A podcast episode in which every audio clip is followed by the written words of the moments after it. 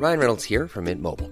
With the price of just about everything going up during inflation, we thought we'd bring our prices down.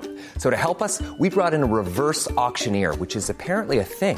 Mint Mobile unlimited premium wireless. Ready to get 30, 30, bit to get 30, bit to get 20, 20, 20, bit to get 20, 20, bit to get 15, 15, 15, 15 just 15 bucks a month. So, Give it a try at mintmobile.com slash switch. $45 upfront for three months plus taxes and fees. Promo for new customers for limited time. Unlimited more than 40 gigabytes per month. Slows. Full terms at mintmobile.com.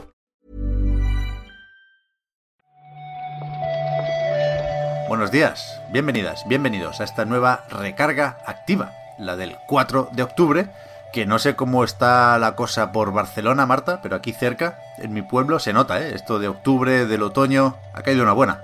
Aquí no solo está lloviendo, Pep, sino que, que yo me estoy ya planteando ponerme el nórdico para esta noche porque he tenido ya fresquito. No es mala idea, ¿eh? A mí me gusta pasar un poco de frío por la noche, he dormido bastante bien hoy, pero bueno, tampoco vayamos por aquí porque nos tenemos los 10 minutos de recarga activa hablando de esto, y no es plan, porque alguna noticia sobre videojuegos sí que hay.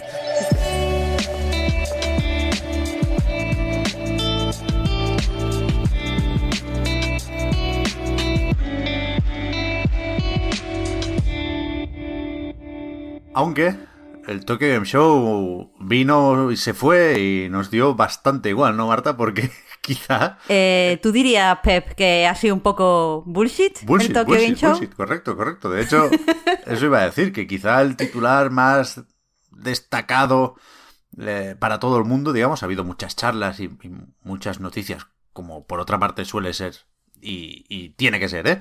enfocadas al mercado japonés, de títulos que no nos suenan, que no llegarán, pero eso, de lo global, quizá lo más importante es la fecha de Stranger of Paradise, Final Fantasy Origin, porque saldrá el 18 de marzo del año que viene, y ahora volvemos a estar todos con el debate de si es el mejor o el peor juego. Porque la, la escena esta de poner la música del móvil nos ha descolocado un poco, ¿eh? Es que depende si medimos mejor o peor para qué. Quiero decir, mejor para los memes, sí.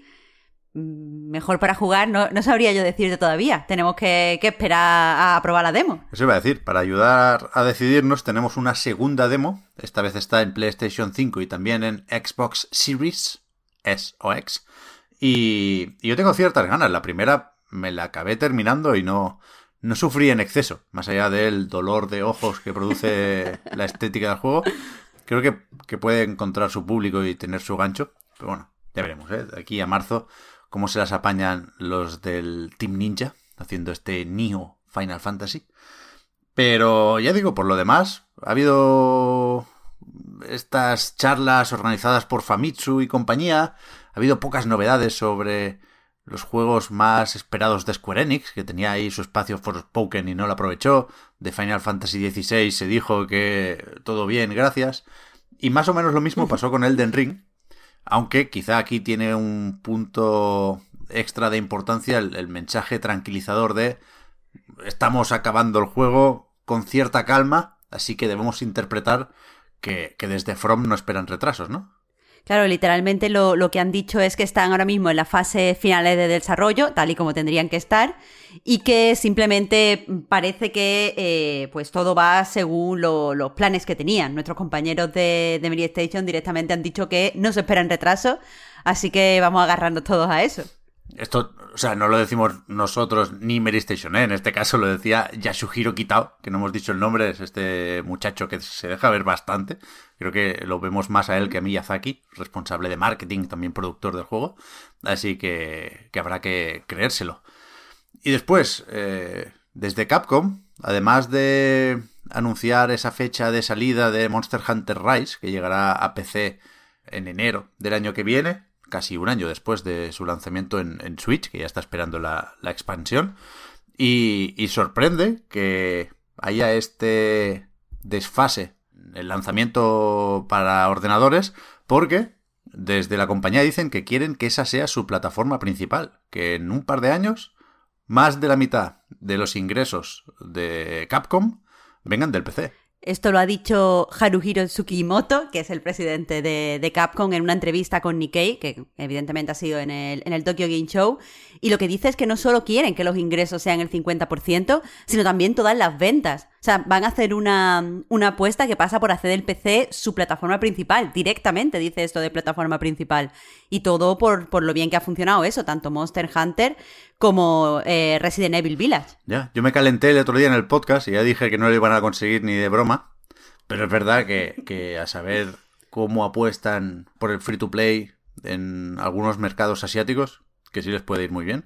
Pero vamos, estaremos atentos a lo que haga Capcom en todas partes, porque esta gente saben de, de jueguicos. Y le costó, pero al final parece que sí, a Amazon, con su New Wall, que ha hecho que incluso el mismísimo Jeff Bezos tuiteara sobre el juego, Marta. Está sacando pecho de su MMO ahora que quedan atrás los fracasos, ¿no?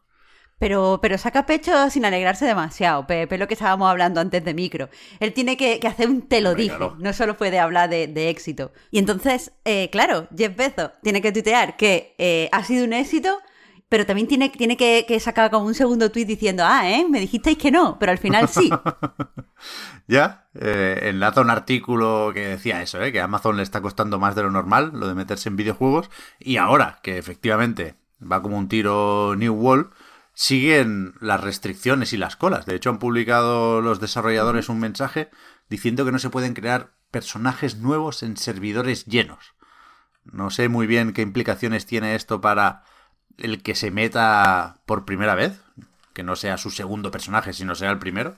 Pero no, no sé si me parece la mejor forma de, controlar el flujo de, de usuarios y jugadores. Pero bueno, ahí está, ahí sigue, ¿eh? Es que la verdad, Pep, no sé si ha seguido eh, mucho a, a la gente que estaba retransmitiendo y tal, pero al parecer sí que hay diferencia entre los servidores estos, que son los que estaban preparados regionales, y los servidores de emergencia. Entonces entiendo que por eso han tenido que, que proteger los servidores que ya tenían instalados a la espera de abrir más servidores.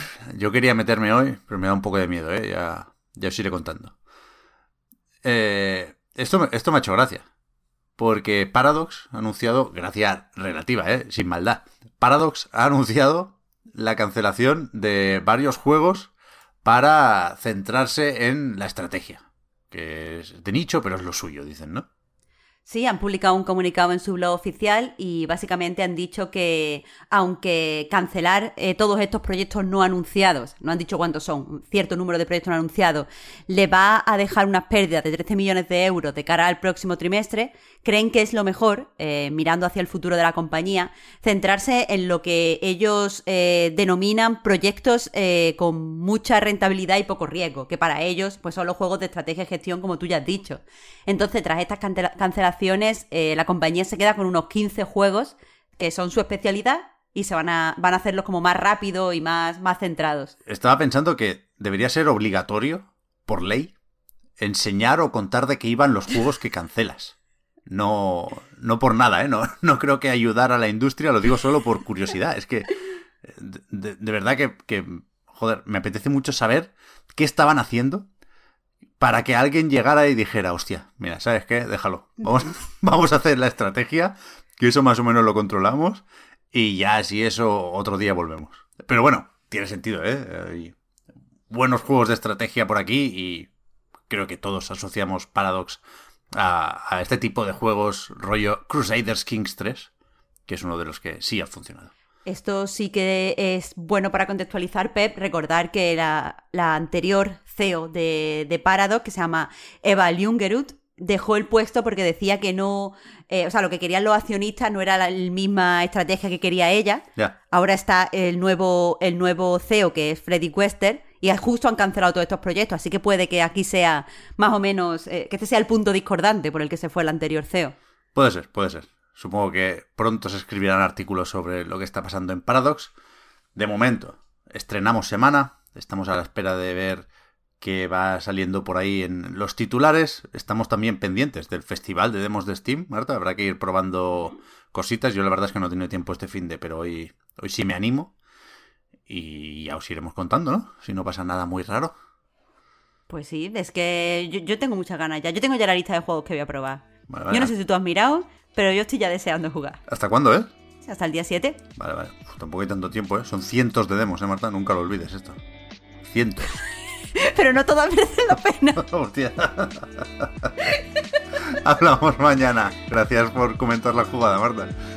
Muchas gracias, Pep. Hasta mañana. Chao, chao.